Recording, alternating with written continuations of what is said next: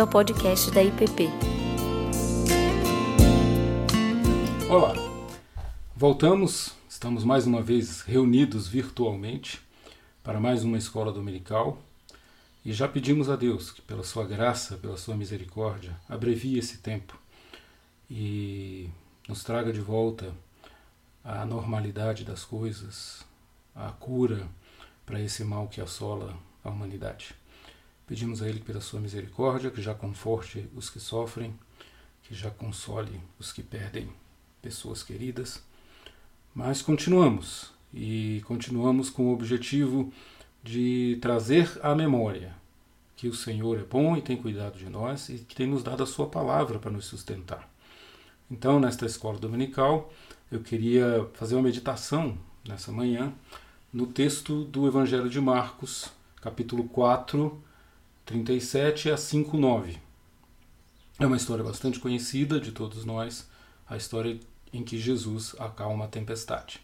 Vamos ler alguns versículos dessa narrativa? Evangelho de Marcos, capítulo 4, 37 a 5, 9. Eu vou ler alguns versículos. Diz assim: Ora, levantou-se grande temporal de vento e as ondas se arremessavam contra o barco, de modo que o mesmo já estava a encher-se de água e Jesus estava na polpa, dormindo sobre o travesseiro. Eles o despertaram e lhe disseram: Mestre, não te importa que pereçamos?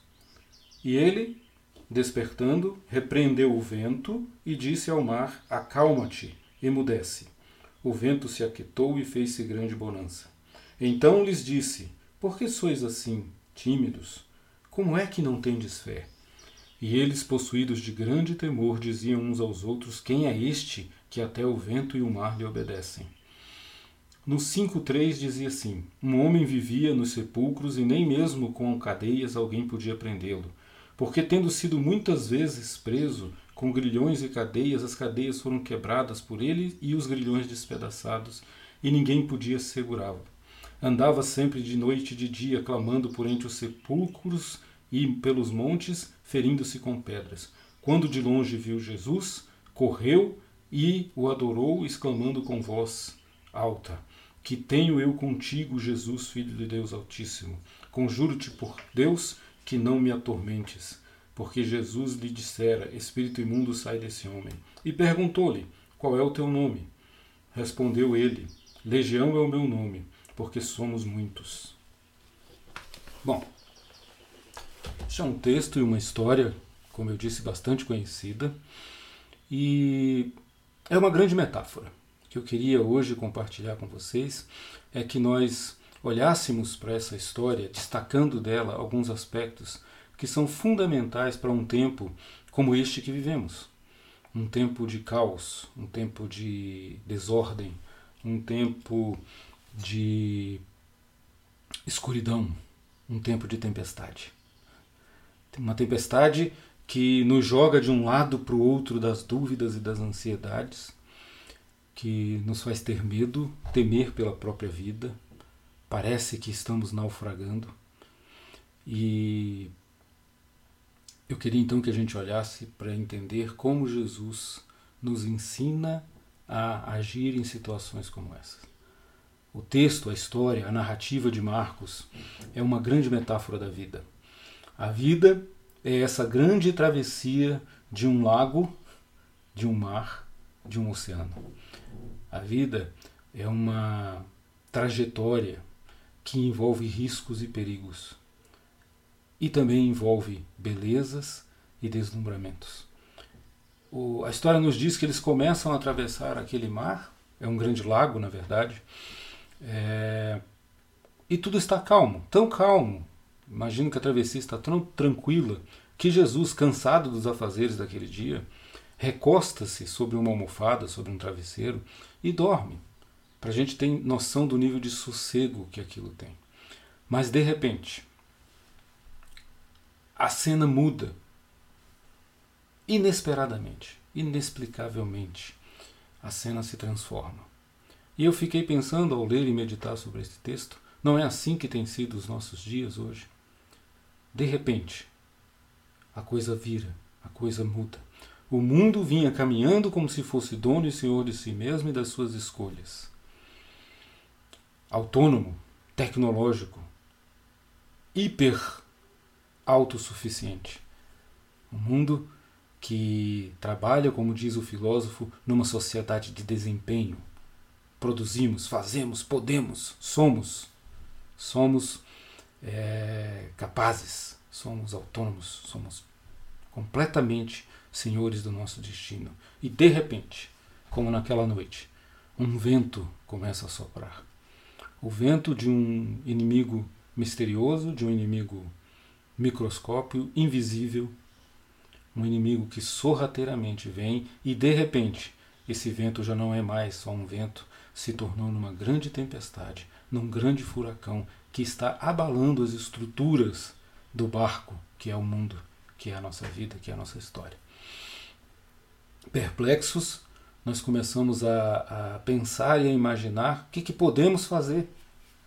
E eu imagino, e vocês sabem, que aqueles homens naquele barco com Jesus eram homens experientes, pescadores, homens do mar.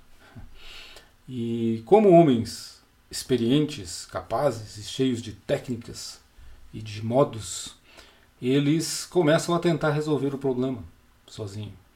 Eles começam a se degladiar com esse problema, tentando jogar a água para fora do barco, mas eles percebem que o barco está enchendo que a força da sua mão, a força do seu próprio braço não vai resolver aquela situação.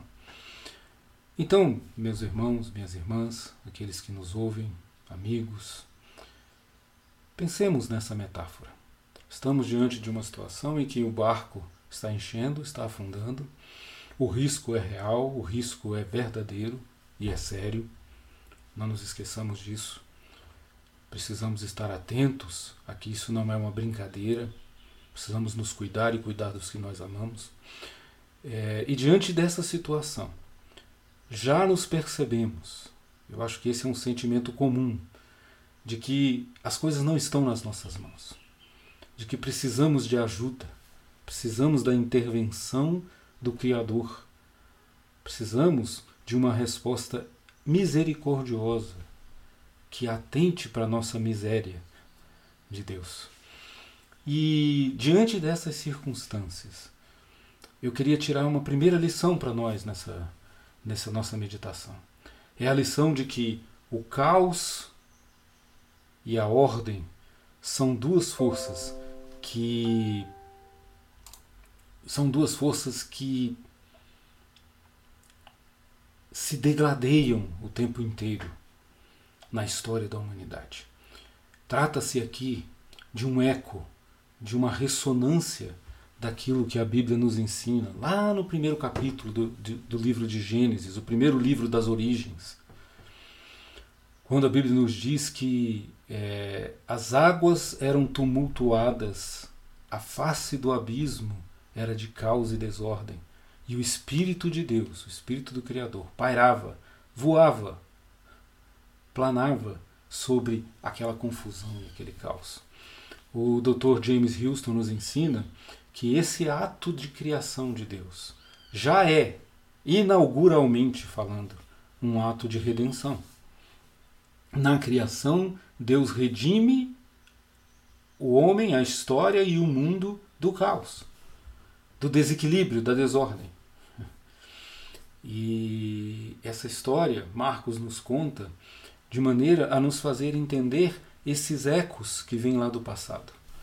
De que, na verdade, Deus no meio de nós, Jesus, o Deus encarnado e presente, está aqui para, mais uma vez, pôr ordem na bagunça, colocar as coisas no seu lugar. Deus é o Deus da harmonia, Deus é o Deus da ordem, Deus é o Deus das coisas em seus lugares, do belo, da música, da beleza. E quando nós estamos diante de uma tempestade em que a escuridão, os ventos, o tumulto nos assusta, é... a grande percepção e a grande realidade que nós precisamos compreender nesse processo é que esses retornos ao caos esporádicos que acontecem aqui e ali na história da humanidade se você olhar para a narrativa bíblica, por exemplo, você vai ver alguns pontos em que o caos retorna de maneira assoladora sobre os homens, é? e tudo isso como uma oportunidade, como uma chance, como uma janela para que nós possamos voltar para dentro de nós, repensar os nossos valores, repensar as nossas prioridades, repensar a nossa vida, repensar o nosso distanciamento de Deus e dos homens e do próximo. Repensar por que, que vivemos um mundo assim tão louco, numa correria desenfreada por valores que muitas vezes são efêmeros, passageiros e que dominam o nosso coração como deuses, como divindades, ou, como diz o nosso texto, como forças do mal que nos oprimem e nos transformam em algo menos do que humanos. Precisamos repensar essas coisas. Então, os retornos ao caos na trajetória dessa vida são sempre oportunidade para voltarmos a Deus. Se vocês lembrarem de algumas das narrativas, por exemplo, da, da do texto bíblico, o, o, o dilúvio. O dilúvio é uma, é uma narrativa, é um conto de anticriação.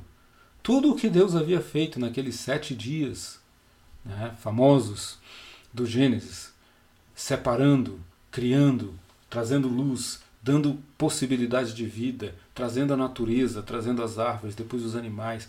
Tudo isso vai ser desfeito por uma enxurrada, por um tsunami, por uma pororoca de caos, de destruição. Mas ainda ali, Deus preserva a raça humana na narrativa bíblica para que ela continue sua trajetória. É, uma, é um, um discurso de anticriação, mas que redunda sempre em redenção. Outra ideia também bíblica bastante clara sobre isso são os tempos de exílio, os tempos em que Israel é derrotado pelos inimigos. Nós vemos nessas narrativas do exílio, por exemplo, no livro das Lamentações, quando Nabucodonosor é, invade e destrói completamente Jerusalém, e o profeta vai dizer: Ah, quero trazer à memória o que pode me trazer alegria, esperança. Porque sempre no caos, no deserto, no deserto do Êxodo, o povo sempre tinha a dizer: Mas Moisés, Deus nos tirou do Egito para que nós morramos aqui. São tempos, esses tempos de caos, de tempestade, são tempos em que as nossas estruturas são destruídas aquilo que nós colocamos a nossa fé e a nossa esperança revela-se incapaz. Não adianta, diante do vírus, uma conta bancária recheada. Ela pode até abrir portas e dar a tentativa de algum tratamento, mas diante do caos que se instala, o que nós temos visto é que esse inimigo não faz acepção de pessoas. Ele pega príncipes, ele pega primeiro-ministros e ele pega e tem é, feito grande estrago entre os mais humildes. Precisamos que Deus tenha misericórdia de nós. Que Deus haja, que Deus intervenha. Mas esses momentos de caos servem para nos trazer de volta a perspectiva correta e voltarmos a Deus. E a pergunta essencial que esse tempo traz, a pergunta é, base aquele tipo de pergunta que é necessário para que a nossa vida ganhe sentido e significado mais profundo, a pergunta que esse texto nos traz é a pergunta de todo ser humano para a divindade nos tempos de hoje. É a pergunta que cada um de nós faz a Deus. Os crentes e os não crentes é, têm se perguntado, não é? Meu Deus, será que o Senhor não se importa? Senhor, não te importa que pereçamos? Vejam, quem está fazendo essa pergunta são discípulos que andam e caminham com Jesus, que já viram o seu poder, que já viram que ele é misericordioso e generoso para com os que sofrem. Mas diante da dor, diante do sofrimento, diante da iminência da perda da própria vida, quando nos assustamos a cada notícia, quando o coração pesa, quando a alma se sente apertada, pelo sofrimento e pela angústia que nos cercam, vem ao nosso coração? É uma pergunta legítima. É uma pergunta legítima. É a pergunta que toda a humanidade faz para Deus diante do problema do mal. Não te importas? Pois bem, O que esse texto nos revela, numa segunda lição, é que há uma resposta de Deus para isso. Ela pode parecer, e neste momento, no olho do furacão, pode até nos parecer que ele não se importa, que ele dorme enquanto perecemos. Mas, de novo, toda a narrativa, desde o Gênesis, passando pelos profetas, passando pelos reis de Israel, passando pela história daquele povo específico, pelo deserto, pelo êxodo, pela libertação do Egito, passando pela história de, de, de reis que deram as costas para Deus, mas que foram chamados a se arrependerem e voltarem para Ele, e chegando em Jesus de Nazaré. Há uma resposta. Deus não está dormindo.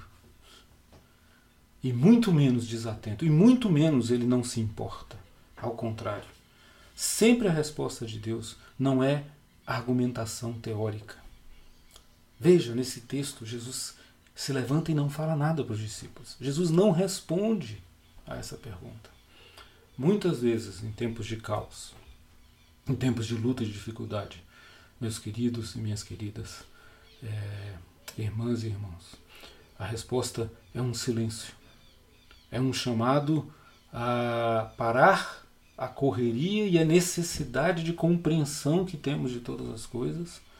Nesta vida, muita coisa é mistério e a gente fica tentando compreender, compreender, mas o chamado aqui é a que coloquemos os olhos em Jesus, em Deus e no que Ele vai fazer.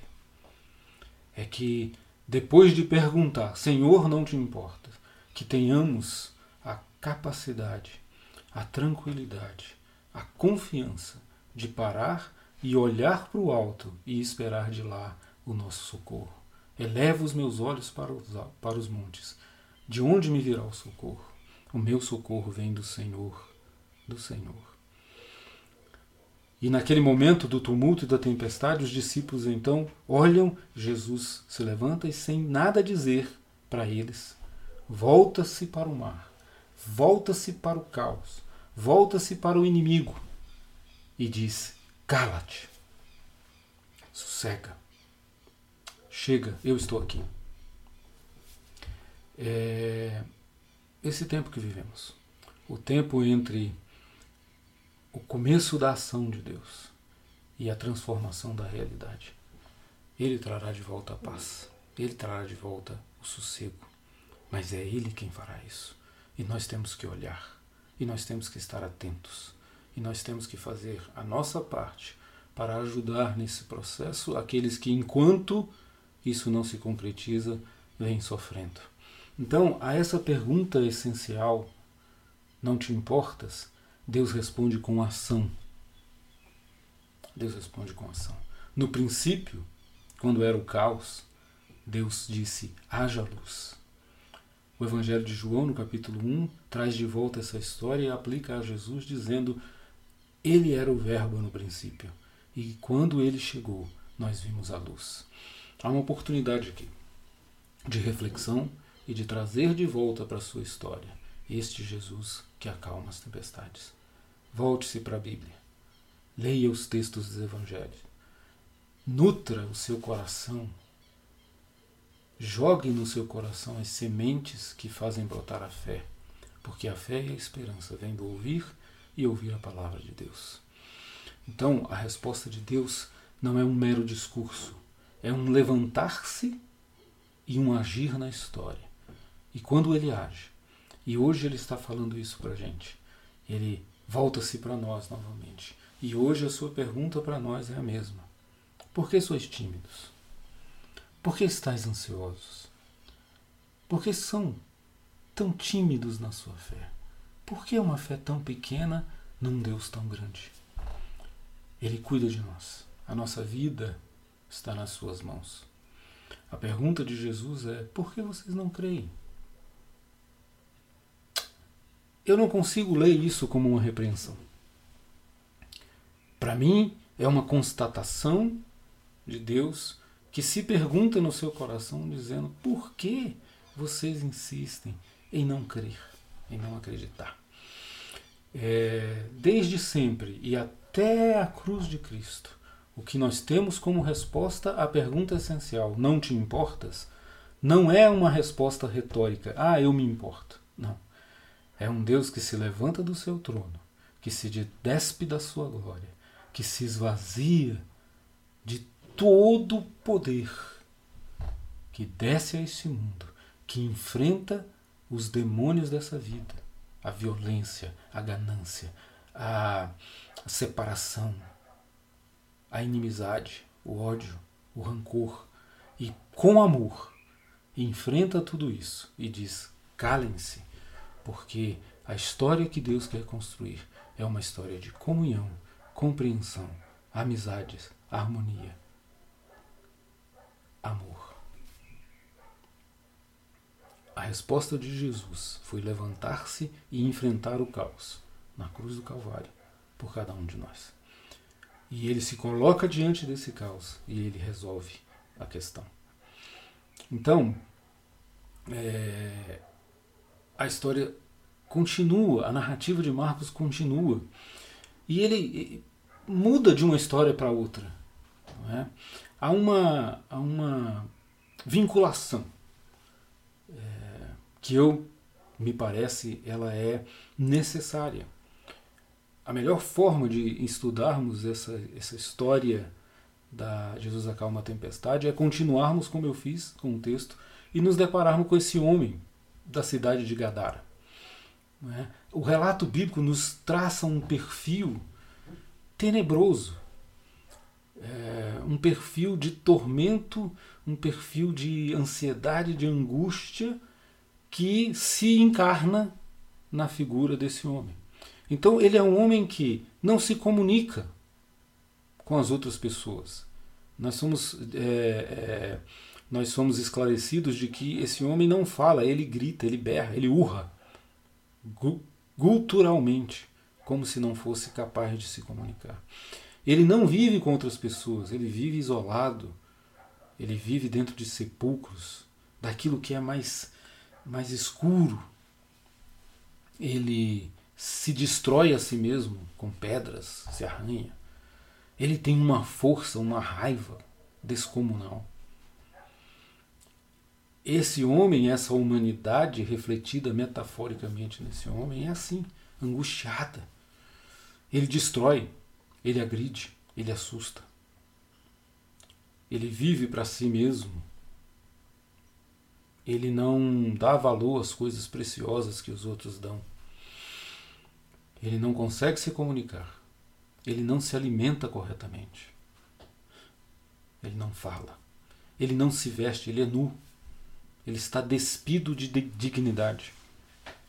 E esse relato é interessante porque o texto bíblico nos, nos mostra que ele vai observando do alto de uma colina a tempestade, o barco que é jogado de um lado para o outro, e de repente se acalma e imagino né, que a lua volta a brilhar e ele consegue vislumbrar quando aquele barco calmamente ancora ali nas margens do lago e descem aqueles homens e ele identifica de lá de longe a presença de um homem especial, Jesus.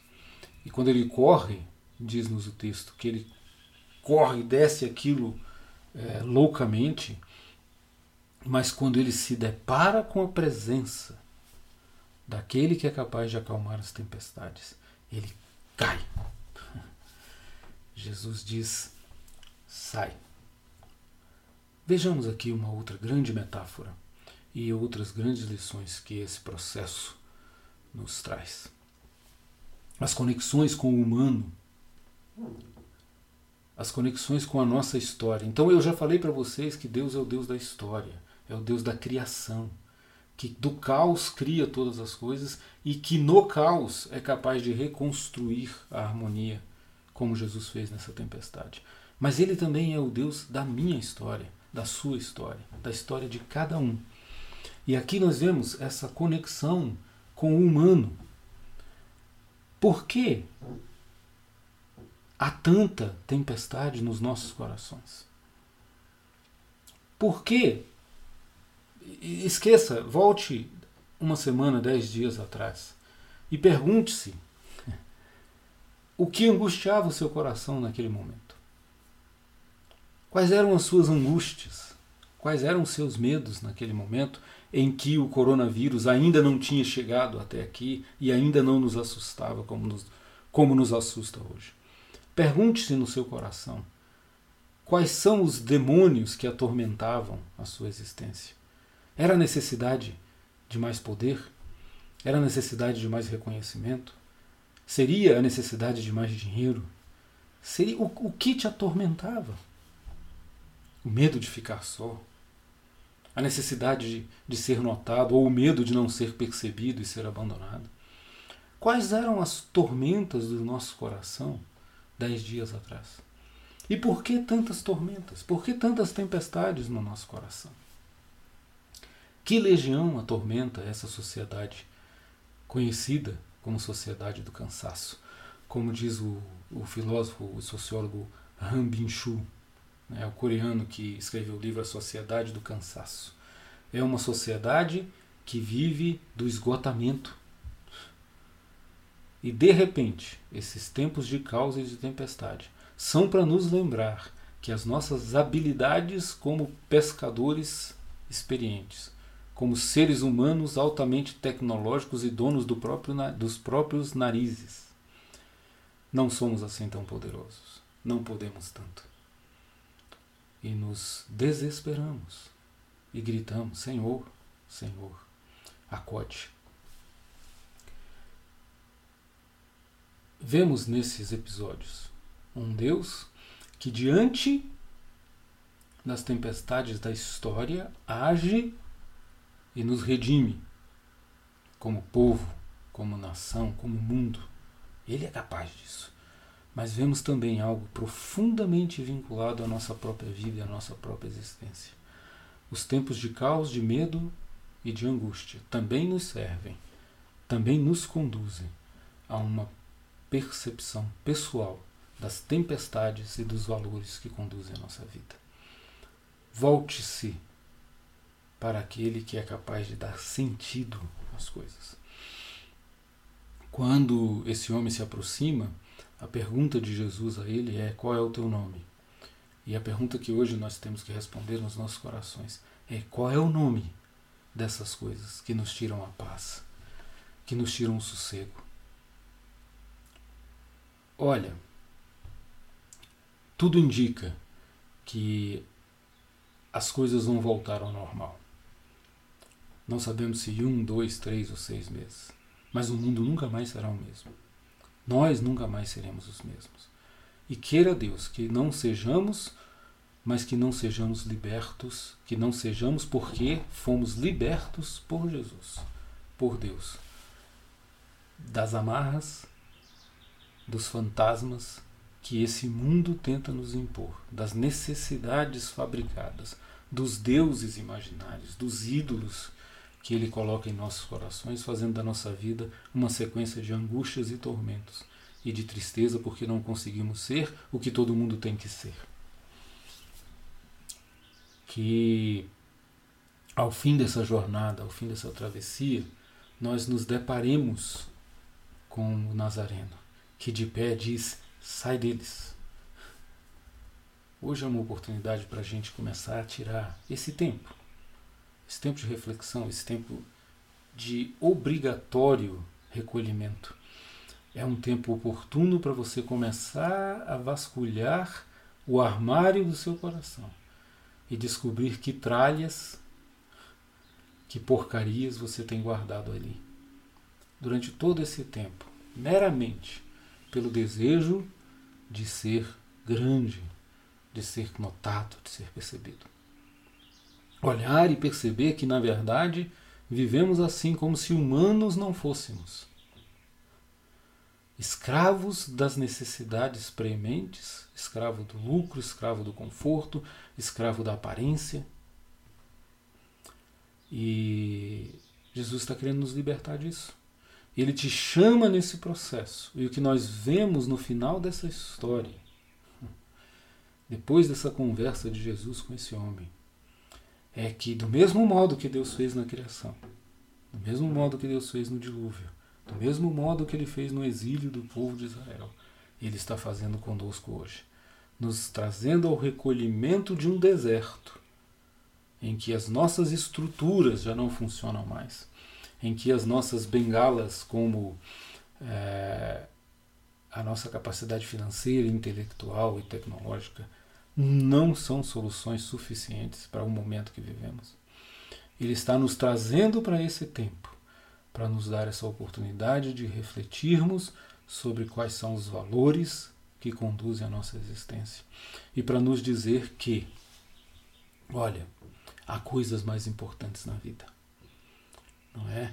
O final da história desse homem, se você pegar o final do capítulo 5 de Marcos, ela nos relata a fabulosa, a extraordinária descrição de como aquele homem que antes não falava, não comia, não se vestia, não se relacionava, passa a ter uma atitude exatamente contrária.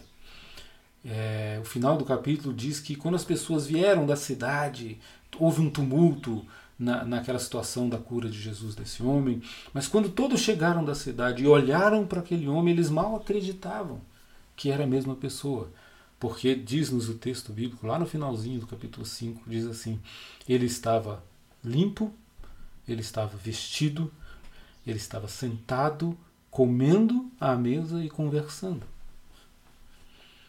Vejam, do caos à harmonia, da morte à vida, da escuridão à luz. É isso o que um encontro com Jesus no meio da tempestade pode fazer com o nosso coração pode fazer com a nossa vida, pode fazer com a nossa história. Na minha, uh, na minha narrativa imaginativa deste texto, no livro uh, A Reconstrução, que eu escrevi, eu, eu narro assim esse encontro no final. Eu imagino esse encontro assim. É, perguntado esse homem que era atormentado. Né? Eu, eu imagino o encontro dele com o personagem do livro, que se chama Samuel, e quando ele pergunta como é que foi esse encontro, é, eu imagino que essa história teria sido mais ou menos assim. Vou ler para vocês. Então eu me sentei ao lado de Jesus e ali mesmo ele passou a me explicar tudo o que havia acontecido. Ensinou-me como aqueles seres demoníacos, aproveitando-se da minha fraqueza, do pecado, da minha ira e da minha ingratidão, haviam escolhido meu coração e minha mente como sua habitação. Fez-me ver que a minha arrogância e a blasfêmia de meus lábios haviam se tornado brechas em minha alma, possibilitando que a maldade dominasse e concedendo aos agentes do mal o poder para me fazerem escravos da, da, das trevas. Afirmou agora, porém, pela sua palavra e pela sua autoridade, que eu estava liberto para a vida, para a beleza e para a comunhão com os outros seres criados por Deus. Tocando meu ombro, imagina, Jesus tocando seu ombro. Ele se aproximou um pouco mais, dizendo em tom insistente que eu já não era escravo da maldade ou da feiura do mundo, mas que era livre para experimentar o amor de Deus e dos seres humanos e para desfrutar de seu maravilhoso reino que já estava sendo implantado no meio de nós. Meus olhos ficaram mais uma vez marejados diante de, da grandeza de tão incomensurável amor, enquanto meu coração desejava estar ali, no lugar daquele homem, para poder escutar bem pertinho a voz do bondoso profeta Galileu. Isso é o personagem imaginando. E ele prosseguiu. Enquanto eu olhava para a face de Jesus, avermelhada pela luz do fogo que nos aquecia, em volta de uma fogueira, eu sentia como se uma poderosa chama, maior que qualquer fogueira, capaz de dizimar florestas inteiras, ardesse em meu coração. E ao som de suas palavras, eu me sentia pleno, como uma criança que inspira pela primeira vez o ar que lhe traz a vida. Foi quando entendi inequivocamente que eu voltara a ser digno de ser chamado humano. A certeza de que era um novo homem, uma nova criatura, invadiu-me com a força da com a força da tempestade que, que ele acabara de acalmar. Com os olhos eu sorri e ele concluiu. Na verdade, descobri naquele instante que a minha alma e o meu corpo eram vento e mar tormentosos que por fim ouviram a doce, mas também poderosa voz daquele homem sem igual que também me ordenava: Cala-te, ó vento. Cala-te, ó vento, interrompe o teu soprar, aquieta o mar, cessa o teu rugir, sossega, enfim, sossega, filho meu. Essa é a proposta que Jesus nos traz nessa, nesse tempo de recolhimento. Sossega, sossegai, sossega o teu coração, sossega a tua alma, volte-se para Jesus, abra mão daquilo que te atormenta continuamente. Olhe para esse tempo de caos e de escuridão como uma oportunidade de se encontrar com Deus que nos salva, com Deus que nos liberta, com Deus que nos transforma e que faz de nós pessoas melhores. Eu queria encerrar com uma oração do José Tolentino Mendonça, do seu livro de orações. O título dela é As Mãos Invisíveis de Deus. Diz assim: Tomo o desafio daquela anotação deixada por Fernando Pessoa.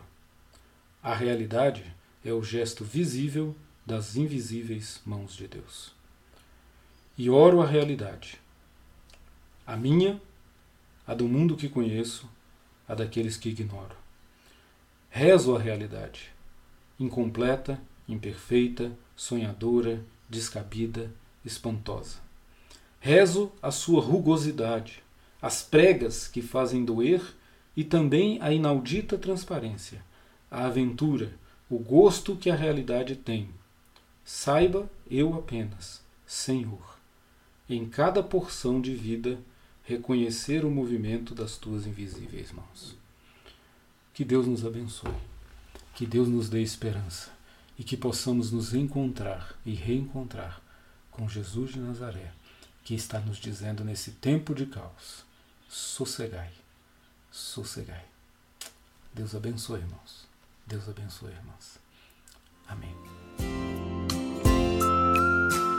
Você acabou de ouvir o podcast da IPP. Para saber mais, acesse nossa página em www.ippdf.com.br.